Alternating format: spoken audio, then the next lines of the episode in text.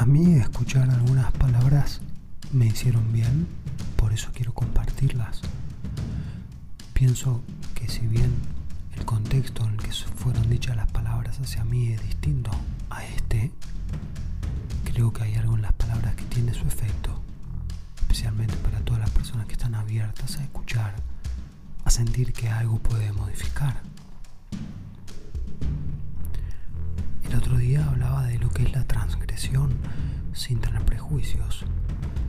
He hablado antes también que, según Krishnamurti, conviene cuando uno quiere alejarse y terminar de un hábito, lo que tiene que hacer es observarse realizando el hábito.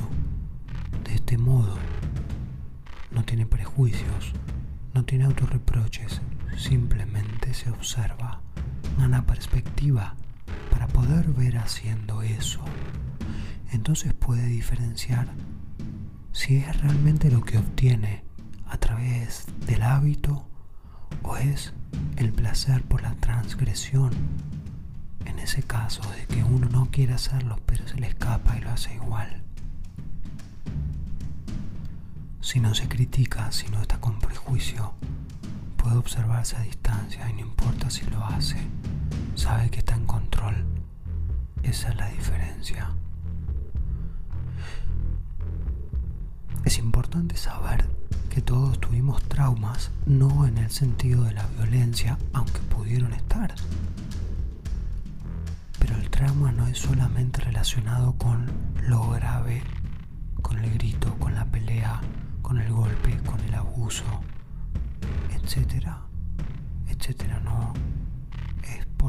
Al punto que voy es que la mayoría de las cosas por las que uno está marcado son tanto por el hecho como tanto por la interpretación que uno al momento de vivenciarla podía interpretar del hecho. Esa interpretación del hecho es la raíz de lo que hoy es la memoria de ese hecho. Por eso con esta perspectiva sugiero que hay una posibilidad de que sea una interpretación y que ante un hecho similar en la actualidad uno reaccione como si se estuviese reeditando lo que uno interpretó, pero no lo que es.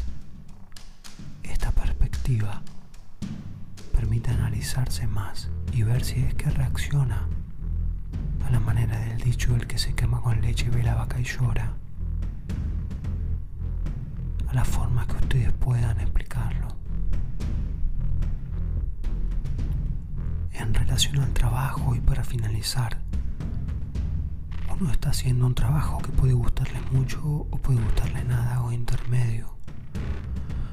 Si le gusta mucho no hay duda que lo disfruta.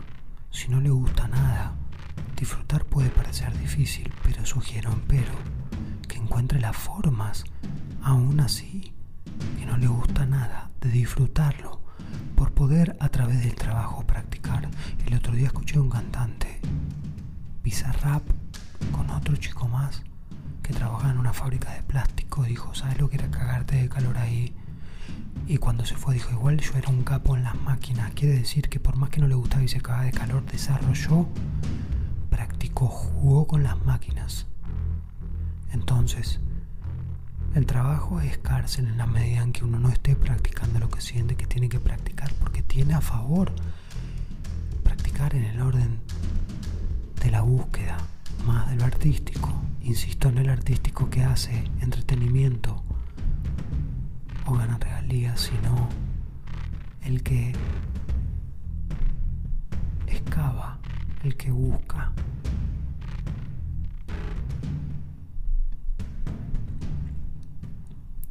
creatividad es un hecho vital, como respirar. Conviene entender la creatividad como algo propio del ser humano y no algo relegado a los artistas. Si buscas la creatividad, sin duda va a activar la creatividad para que cambies el trabajo. Si practicas creatividad, la creatividad va a estar a favor que encuentres de qué manera simple lo que hoy te parece imposible de cambiar el trabajo suceda No me creas. Practícalo. Gracias por escuchar.